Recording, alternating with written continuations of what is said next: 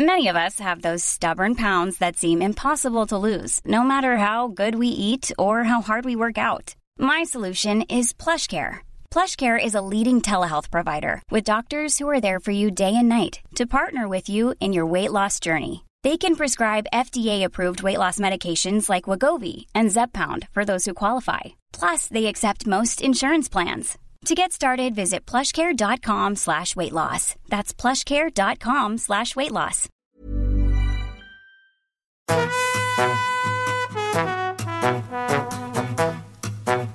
Hola, estás escuchando De piel a cabeza. Un recorrido por tu salud con Ana y Rosa Molina. Porque sabemos que el conocimiento es la mejor medicina. Hola a todos, bienvenidos a un podcast más de De piel a cabeza. Hoy en una situación un poco particular porque aquí la doctora eh, Ana Molina va rompiendo, eh, pues no sé, las rutinas habituales de este podcast, aunque ella dirá que es culpa mía, que yo no tengo disponibilidad, que si pongo la excusa de mis hijos, que bla, bla, bla. La cosa es que ella ha tomado eh, la veda de mm, subir algún podcast por su cuenta y entonces yo me he tomado la licencia de hoy domingo grabar eh, bien temprano por la mañana. Igual lo podéis percibir en, la, en mi voz y en la de mi invitado de hoy, que grabar de sábado para domingo por la mañana tiene su aquel y más a las horas que estamos grabando. Y, nada, bueno, pues eso, hoy no, me quiero extender más, voy a presentaros al invitado, que para varios es un invitado muy especial, pero este de verdad muy, muy, muy, muy especial. Os voy a decir solo con el nombre, ya podéis haceros una idea, se llama Buenaventura del Charco, que además le gusta meterse en charcos, imagino que esta broma se la habrán hecho ya muchas veces y estará muy manida, pero a mí es lo primero que me ha venido a la cabeza. Olea. Y tiene un libro muy famoso y conocido en los últimos años que se llama hasta los cojones del pensamiento positivo. Me ha puesto un título ahí con dos cojones, valga la redundancia. y, bueno, antes de presentároslo, eh, darte la bienvenida. Hola, Ventura. Hola, doctora, ¿qué tal? Un placer estar aquí y nada, no pesa ni la mañana, ni la voz, ni nada. Siempre me gustan estas cositas. Oye, muchísimas gracias por venir a nuestro podcast. La verdad que teníamos muchas ganas de invitarte. Además, eh, compartimos ahí nuestras raíces granadinas y hemos intentado encontrarnos allí, pero ha sido imposible, así que no nos ha quedado otra que grabar por Cencas. Pero no pasa nada porque nos estamos viendo las caras, parece que nos conociésemos de toda la vida. Yo sigo tus redes y el verte ahí, además, me lo paso muy bien. Eh, os invito a que sigáis eh, su cuenta, que por cierto es Ventura, ¿no? ¿Cómo se llama en redes? Ventura Psicólogo eso, Ventura Psicólogo. Vale, porque a veces te busco eh, por la palabra, por el título de tu libro y digo, ay, no, que era por el, nombre. bueno, os invito a que eh, lo, sigáis porque yo creo que hace, nos, hace reflexiones eh, que nos invitan a pensar y que son muy útiles y a desafiar un poquito a veces las dinámicas en las que nos metemos, nuestras dinámicas sociales a veces un poco reduccionistas, ¿no? a nivel psicológico.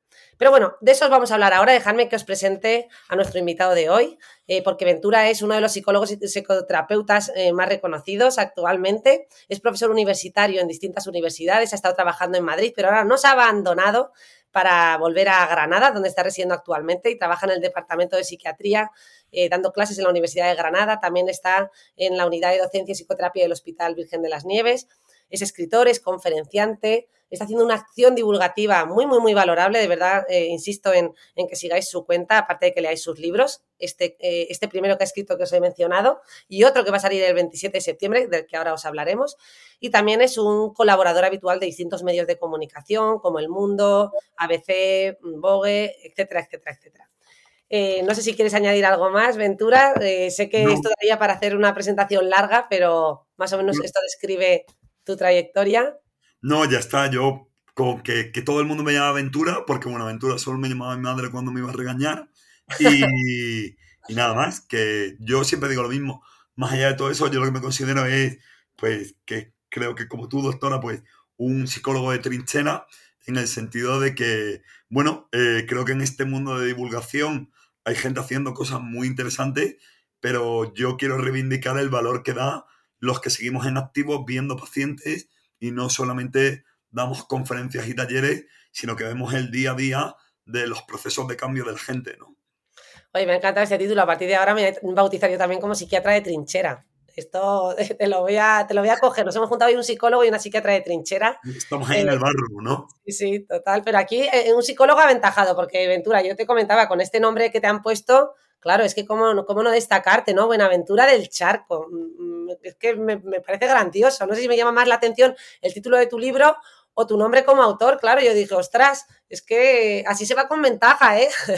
Bueno, yo creo que porque como soy muy bajito, mido unos 69, pues yo creo que mi madre vio tan poquilla cosa y dijo, le voy a poner un nombre largo para compensar, o quizás porque nací de cesárea y con la cicatriz yo creo que se vengó y me puso Buenaventura, ¿sabes? y tú hiciste honor a tu apellido en esto de eh, con el charco, eh, para meterte en charcos, o cómo va, ¿no? Yo tengo un compañero eh, psiquiatra, un reconocido psiquiatra que se llama, le mando saludos, se llama Luis Caballero, con el que tuve la suerte de trabajar, fue mi jefe durante unos años, y siempre decíamos que él hacía honor a su apellido, porque la verdad que este psiquiatra es un psiquiatra muy caballeroso, ¿no? Y siempre gastábamos esta, esta pequeña broma, y yo decía, ¿Tú también harás honor a tu apellido con esto de meterte en los charcos y, en, con perdón, en los fregados que te metes? Pues, pues sí, la verdad que no soy, o sea, me meto en, en historias y, y, la verdad es que, bueno, eh, hay gente que le parece bien, a bastante que no le parece tan bien, pero, pero para mí sí que había un, un, una obligación un poco también como moral de, de empezar a hablar y a, reflexionar sobre desde dónde estamos haciendo divulgación y transmitir algo que fuera realista, ¿no? Porque creo que el problema de todos estos mensajes es que, que crean un planteamiento muy desconectado de la realidad, a veces por esto que hablamos de que son gente que no está en la trinchera, que no ve la realidad, y creo que al final la divulgación mal hecha puede generar un sentimiento de culpabilidad muy grande, ¿no? Porque soy tóxico o no soy positivo o el problema es mío porque no estoy atrayendo buenas vibras, ¿no? Sí, a mí me gusta, de hecho, tú empiezas tu libro eh, con una frase, ¿no? Que dice, no sonrías, piensa, eh, que además, mm, eso, tu libro trata a la gente como inteligente que es, ¿no? Un poco lo que apuestas es por eh, mm, sacar esa parte inteligente que todos lo tenemos, ¿no? Y apuestas por hacer un poco también un, eso, una crítica y una reflexión sobre este pensamiento positivo que nos invade y que nos está inundando, al que tú te refieres además como pornografía emocional, eh, y que, bueno, pues que efectivamente da para debate, ¿no? Em, porque, claro, está, por un lado, esta psicología, esta rama de la psicología eh, que, que, es legítima, ¿no? Porque pues, hay, muchos estudios eh, y nos ha aportado mucho a la hora, ¿no? De, pues, de, de estrategias de afrontamiento, de cómo ver la vida y, y, puede tener muchas lecturas positivas. Sin embargo, parece como que se ha pervertido, como tú bien has dicho, y se ha convertido ya en una pornografía eh, y nos ha llevado un pensamiento un poco ingenuo o naif, como tú le llamas, o happy flower, que, eh, dicen en otros términos, eh, y tiene su parte negativa, ¿no? ¿Qué nos podrías contar de esto, si es que se puede resumir? Bueno, la, utilicé esa metáfora, aparte de porque soy muy sutil, tengo la sutileza de la historia de Esparto, decidí esta metáfora porque, porque en cierto modo se parece, ¿no? En el sentido de que muestran algo, si pensamos en, en el porno, muestran algo que parece ideal, aparentemente, pero que luego no se parece en nada al sexo real, ¿no? No se parece en nada a cómo se implementa y, todo parece como ideal, pero luego intentas hacer lo que ves en esas películas y yo por lo menos me parto la espalda, ¿sabes? Entonces, creo que al final eh, es una visión totalmente desconectada de la realidad y por eso elegí un poco esta, esta idea, ¿no? El, el problema yo creo, como bien dice, que hay una diferencia entre la psicología positiva, que bueno, que es una rama y incluso ahí podríamos tener un debate que lo estamos teniendo dentro del mundo académico de, si algo es mejor o peor, pero desde luego lo que nos está llegando actualmente es una versión totalmente edulcorada y reducida al absurdo, ¿no? Y fíjate, Rosa, yo al principio, doctora, yo simplemente lo veía como, como algo que a mí simplemente me parecía un fraude, ¿no? O sea, yo lo veía y me parecía pues como, pues no sé, eso, como ver una telenovela que no se parecen nada al amor real, ¿no? Pero el problema fue que empezaron a venirme a la consulta personas que cuando me traían un problema ya tenían dos problemas, porque tenían la depresión o la ansiedad o lo que tuvieran, y luego un sentimiento de culpa porque estaban siendo personas tóxicas, porque la culpa era de ellos, porque no estaban siendo suficientemente positivos. Entonces ahí fue cuando me acabé hasta los cojones, como a el, el libro, y decidí que, eh, que teníamos que empezar a, a, hablar de esto y, y decir que esto se parece al mundo real pues como el postureo que vemos en Internet. Yo creo que es exactamente lo mismo, que es un postureo actitudinal en el que se intenta más proyectar una imagen de una eterna sonrisa que intentar entender realmente lo que nos está pasando. Claro, y además este postureo que mencionas es que es un bombardeo constante, ¿no? Hay quien dice, bueno, pero es que esto ha estado toda la vida. Realmente no, la exposición que tenemos a día de hoy es, interminable, ¿no? Es infinita. Es que te metes en redes sociales y podrías estar haciendo scroll infinitamente solo recibiendo esos mensajes no tan eh, pues eso, en esta, en esta posición que dicen ahora también de Mr. Wonderful, ¿eh? Pobre Mr. Wonderful, que ya le mencionamos y nos escribió un montón de gente diciendo, oye, que los creadores de Mr. Wonderful son gente súper buena, maja, honesta, tal. Y, nos hemos acuñado utilizar, ¿verdad? Ya utilizamos este nombre para referirnos también a, a, este positivismo a veces un poco tóxico. Y yo también me pregunto, hombre, es que yo no sé si el problema está, evidentemente, en Mr. Wonderful, o sea, el, en Mr. Wonderful, el que lo creó, o en cómo lo recoge la sociedad y cómo nos polarizamos, ¿no? Porque el ser humano parece que necesita como llevárselo al reduccionismo, al extremo, ¿no? O sea, nos mandan un mensaje y nosotros que puede resultar reduccionista, evidentemente, sobre todo si lo pones en una taza y en una frasecita, y luego nos lo queremos llevar y, aplicarlo eh, al 100% en nuestra vida, obviando todo lo demás.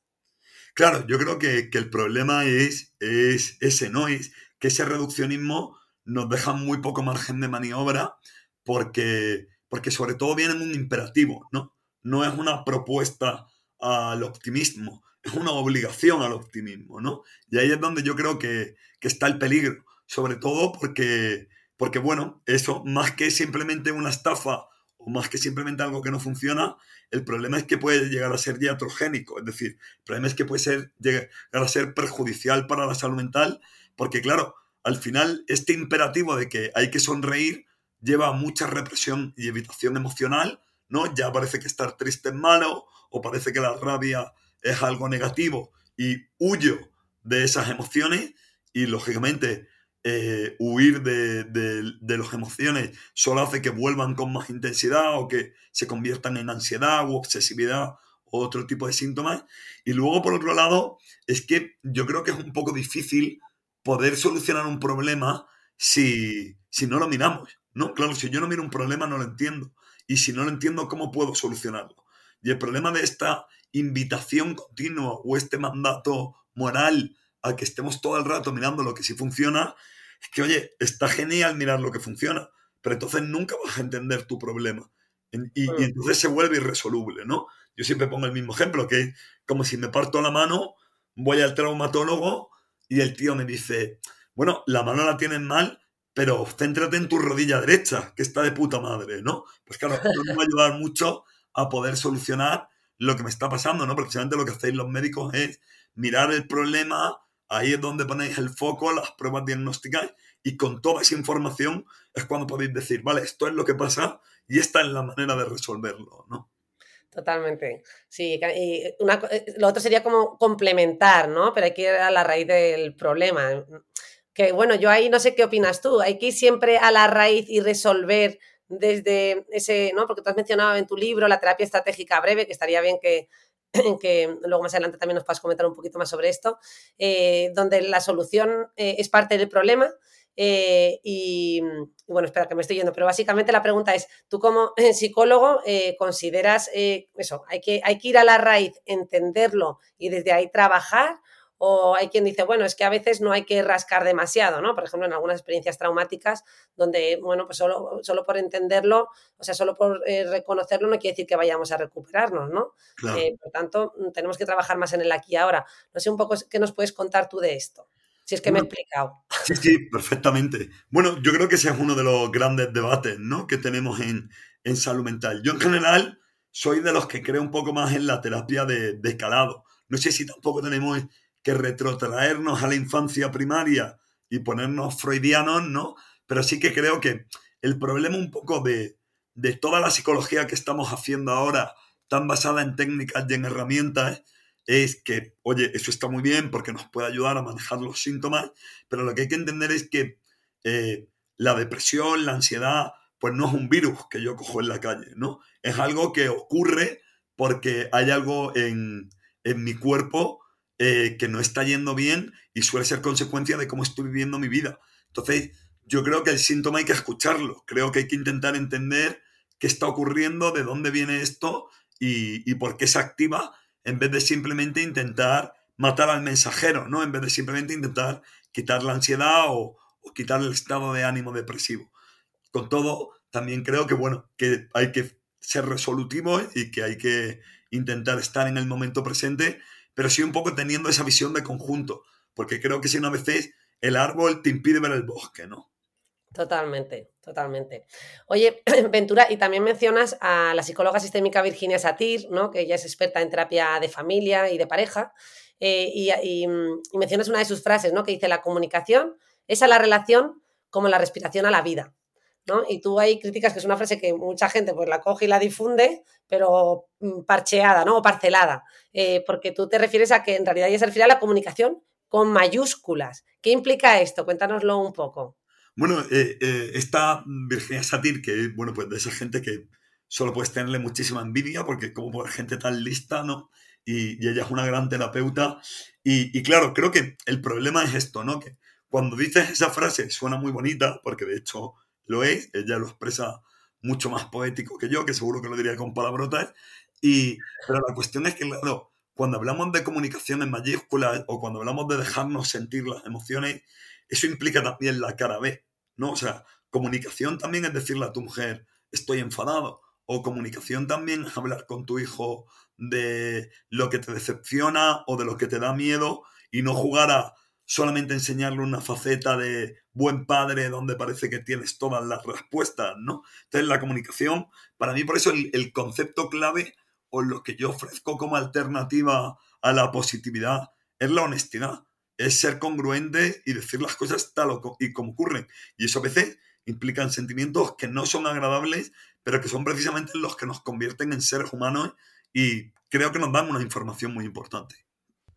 Sí, y que eso no quiere decir que tengamos que comunicarlo ahí a bocajarro, de manera impulsiva, de malas maneras, quiere decir que se puede, ¿no? Podemos comunicarnos y explicar lo que, pues, lo que, las dificultades, por ejemplo, como bien has mencionado, en una relación de pareja, de una manera eh, amable, constructiva, en el momento adecuado, conociendo a nuestra pareja, ¿no? Que lo va, lo va, a lo mejor no lo va a recibir bien si estamos justo en un momento de discusión eh, y atrapados en ese atrapamiento amigdalar del que tanto se habla ahora, ¿no? Sino, pues, buscar un poco esos momentos adecuados, pero efectivamente no podemos estar en esa relación la que solo se habla de lo positivo, eh, sino también, oye, ser realistas porque forman parte de la vida, ¿no? Nadie está en una relación de pareja en un estado eh, siempre lleno, dopaminérgico, ¿no? De, ilusión y de fascinación, porque las relaciones, pues como todo, pues conlleva rutinas y cosas eh, y adaptarnos al otro, ¿no? Porque somos todos diferentes.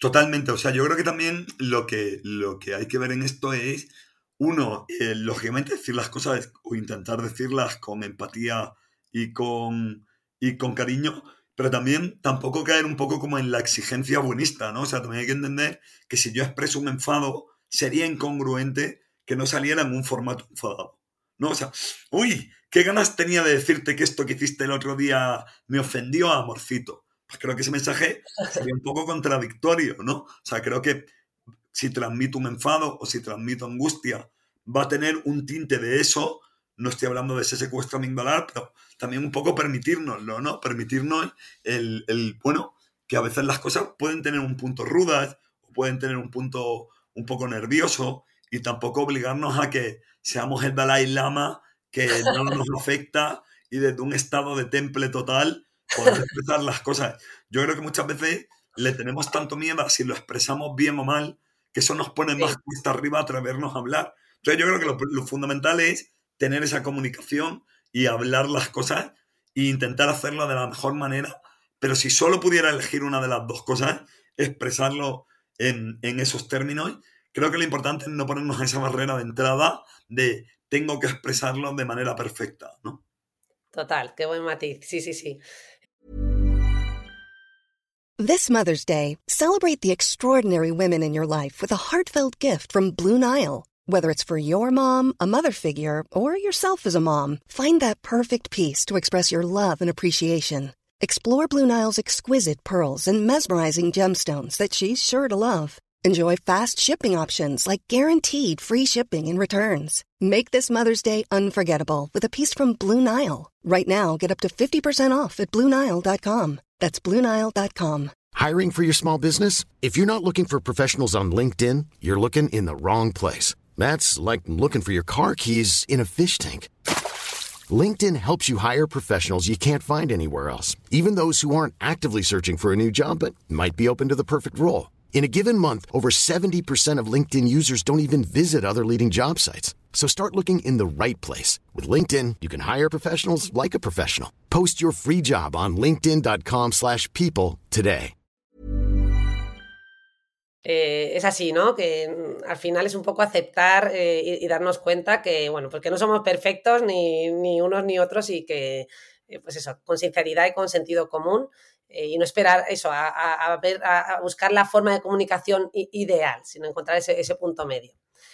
Bueno, siguiendo un poco, Ventura, con todas estas cosas, es que a mí me encanta que en tu libro mencionas muchas frases, no, no, vamos a poder abordarlas todas, pero hay otra, ¿no? Que me ha llamado la atención, que es la, la frase de Joker, ¿no? Dice, la peor parte de tener una enfermedad mental es que la gente espera que te comportes como si no la tuvieras, ¿no? Y es que la vida al final también está un poco llena de paradojas, ¿no? Y bueno, ahora esta frase hay que comentarla especialmente porque parece que vivimos en la época de, por ejemplo, en la época del body positive, pero estamos en la época en la que más polarizados, estamos en esta cosificación del cuerpo, ¿no? O sea, eh, no deja de ser una paradoja y lo mismo ocurre con, con la salud mental, que se está hablando muchísimo, pero al mismo tiempo seguimos un poco estancados en las mismas dinámicas que nos cuesta en realidad aceptar y entender y sigue habiendo un estigma muy importante, ¿no? Eh, con esta frase eh, se entiende bastante bien, ¿no? Que parece que tienes que comportarte como si no la tuvieras en realidad, ¿no?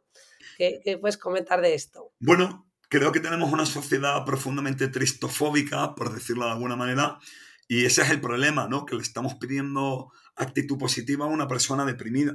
Pues si tuviera actitud positiva no tendría una depresión, ¿no? O sea, me refiero, es como pedirle, eh, mmm, no lo sé, es como pedirle que duerma a una persona que tiene insomnio, ¿no? Bueno, radica ahí el, el problema. Entonces, yo por eso creo que, que es urgente rehumanizar la sociedad, ¿no? Creo que como, como bien hablabas, eh, se están dando estas paradojas que creo que en parte viene porque ya todo es una especie como de producto de consumo. Parece que las personas somos un, un, nuevo producto de consumo que tiene que ser, pues eso, ¿no? Como agradable, bonito, estético, todo lo que le pedimos ya a la ropa o todo lo que le pedimos a cualquier cosa que compramos, sin darnos cuenta, de una manera muy sutil, lo hemos empezado a extrapolar a los seres humanos, ¿no? Y parece que eso, que todo tiene que ser fácil, agradable, bonito, rápido, ideal, ¿no? Incluso dentro de la psicología eh, yo soy muy crítico con todos estos mensajes de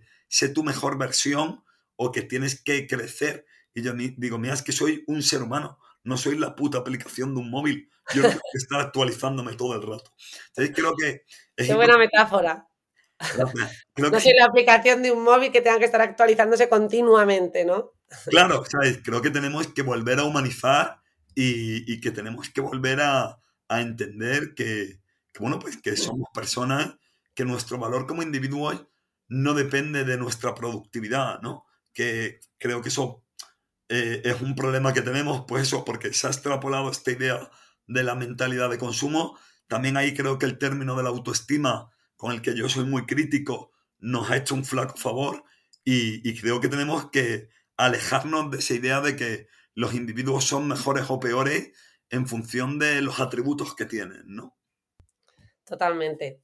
Oye, y has mencionado la palabra autoestima. En, este podcast hemos hablado mucho a veces del mal uso de, los términos, ¿no? Del lenguaje, eh, sobre todo aplicados en el campo de la salud mental, ¿no? Cuando analizamos términos como la depresión y decimos estoy depre para referirnos a que estoy de bajón, o soy un poco bipolar para referirnos a, simplemente una forma de ser que se caracteriza o está, tenemos un poquito más acentuado, eh, pues esos cambios de humor, ¿no? Eh, y utilizamos mal mucho eh, en general la jerga, sobre todo relacionada con la salud mental. Y ahora, eh, bueno, pues tú has mencionado el tema autoestima, que me parece que deberíamos, eh, que podemos tratar ahora, eh, pero te quería preguntar por otro más que también se ha popularizado muchísimo y que es el término de tóxico, ¿no? Además, ya además lo, lo, lo, globalizamos a la persona. Esta persona es tóxica. No hablamos de conducta, sino que nos referimos a la persona en general. Cuando realmente a lo mejor nuestro mejor amigo o nuestra pareja puede tener estas conductas tóxicas, pero tenemos el, el sesgo ¿no? de ese vínculo que tenemos eh, con esta persona y no lo vemos así. Con lo cual, lo que nos traduce es que este término se está usando mal o muy mal. Eh, ¿qué, ¿qué, opinas de esto? ¿Qué, Bueno, ¿Qué dirías del término tóxico? ¿Cómo podemos usarlo mejor?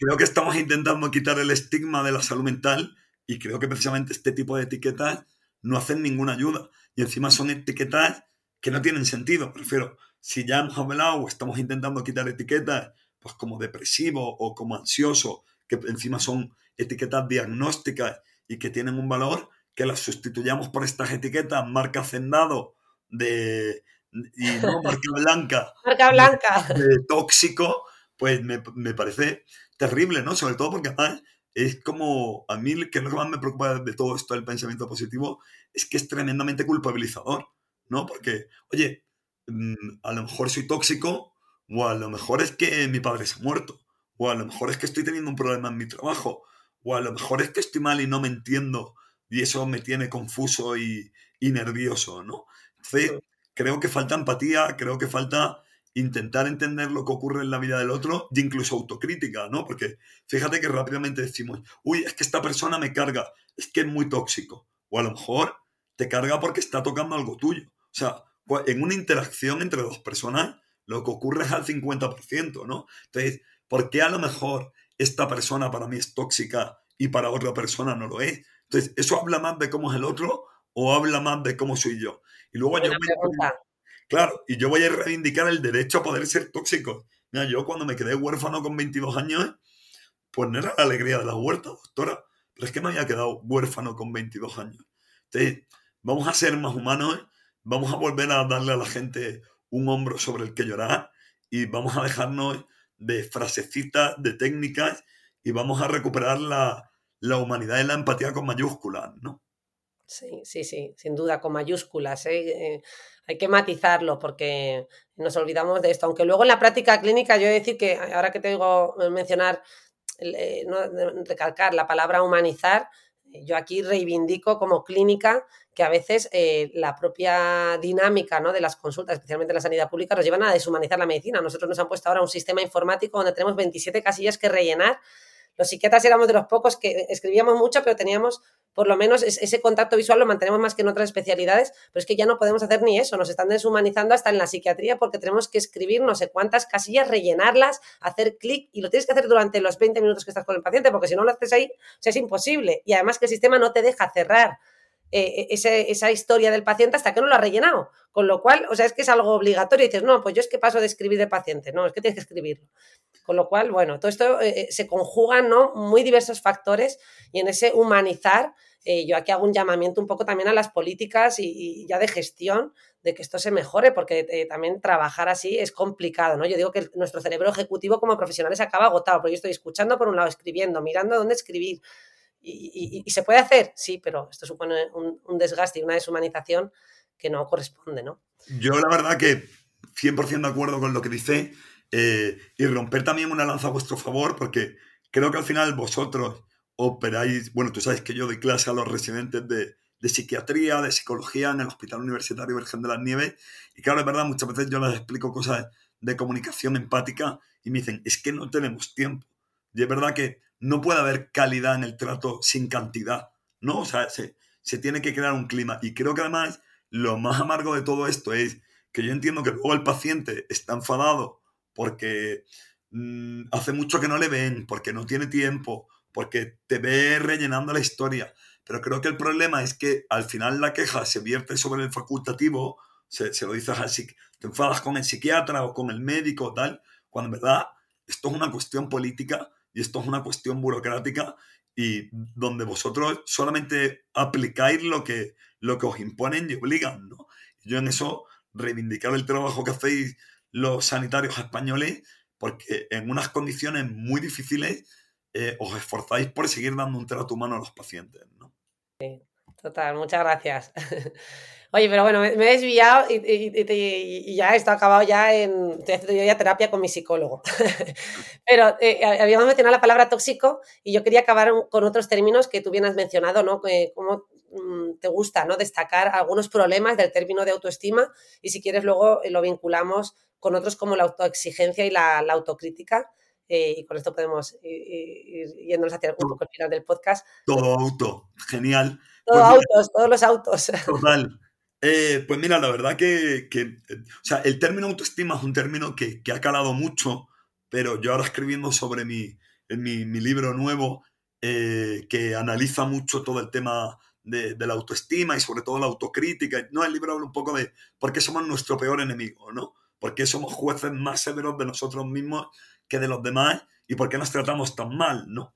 Y entonces, eh, bueno, haciendo, aunque es un libro divulgativo, a mí me gusta documentarme y, y bueno, pues supongo que ahí me sale el profe universitario. Y entonces estuve haciendo una revisión muy grande del, del término autoestima, ¿no?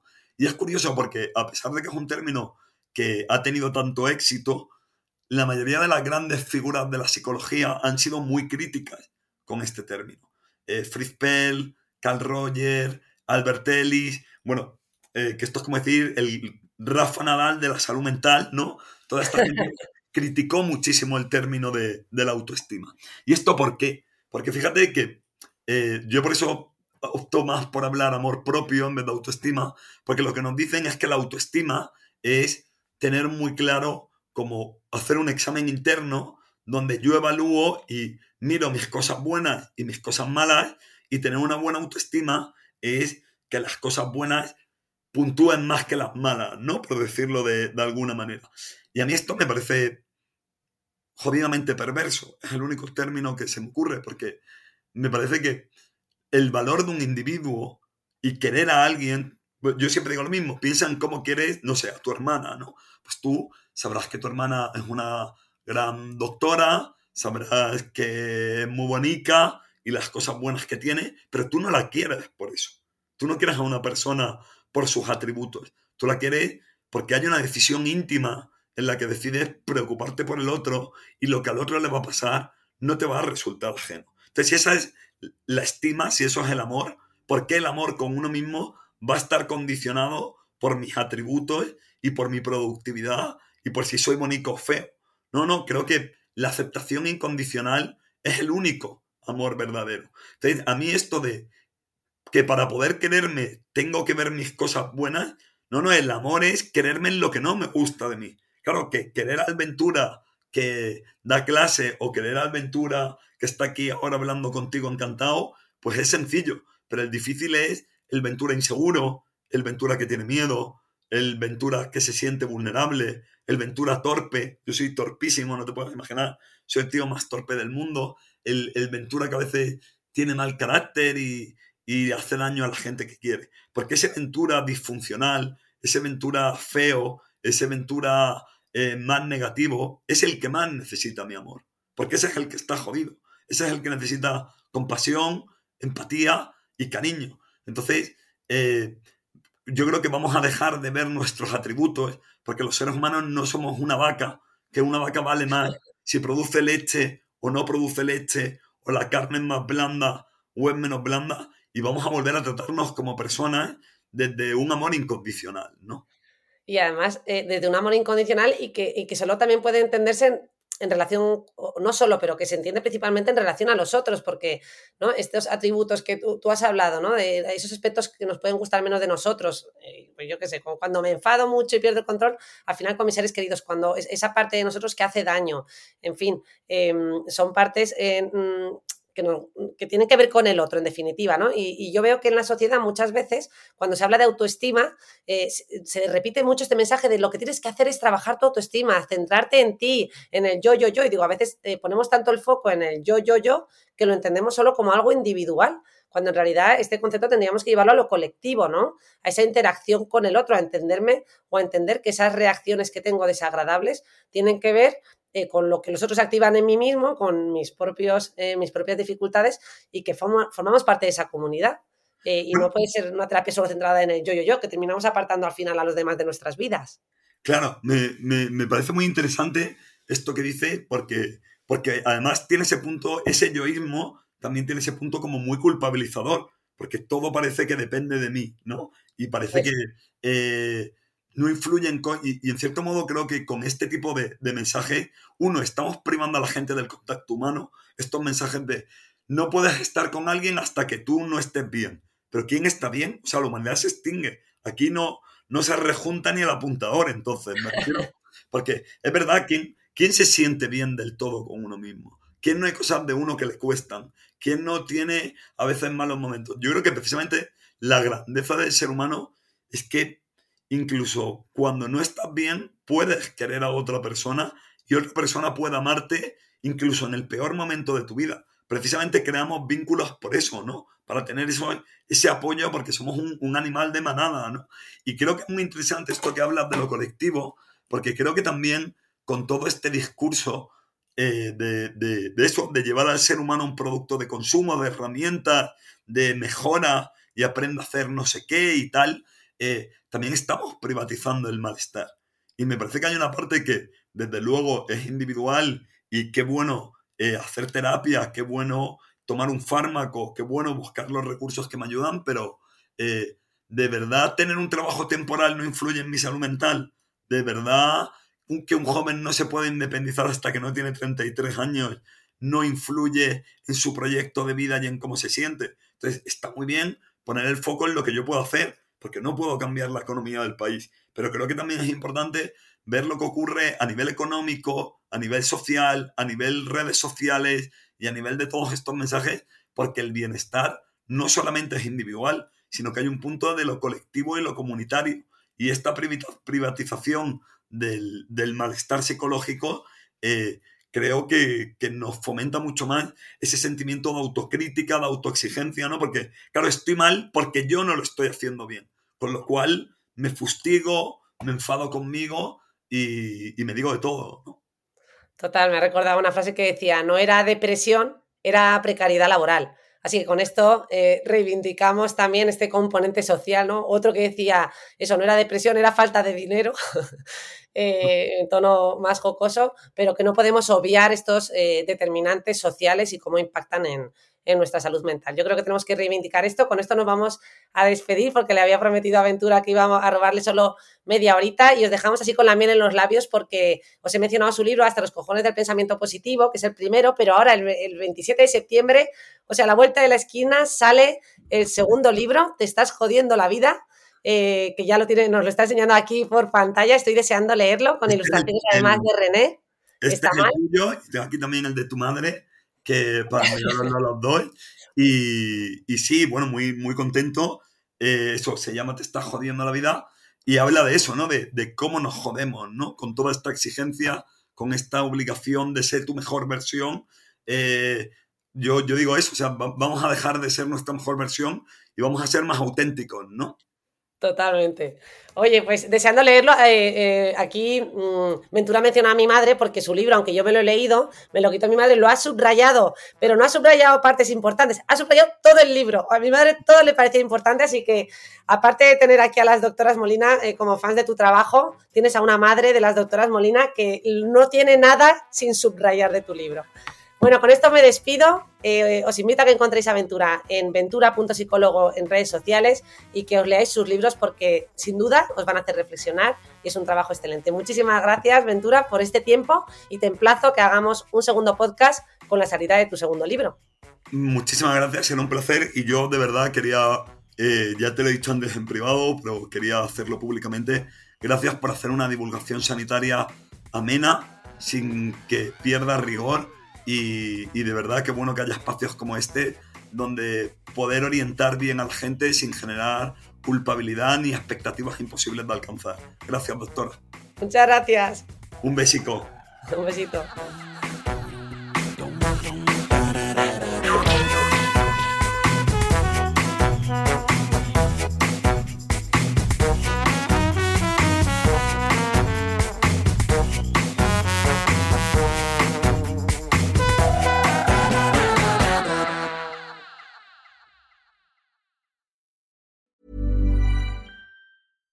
Even when we're on a budget, we still deserve nice things.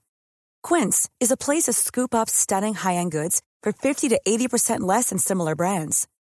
They have buttery soft cashmere sweaters starting at $50, luxurious Italian leather bags, and so much more. Plus, Quince only works with factories that use safe, ethical, and responsible manufacturing. Get the high-end goods you'll love without the high price tag with Quince. Go to quince.com/style for free shipping and 365-day returns.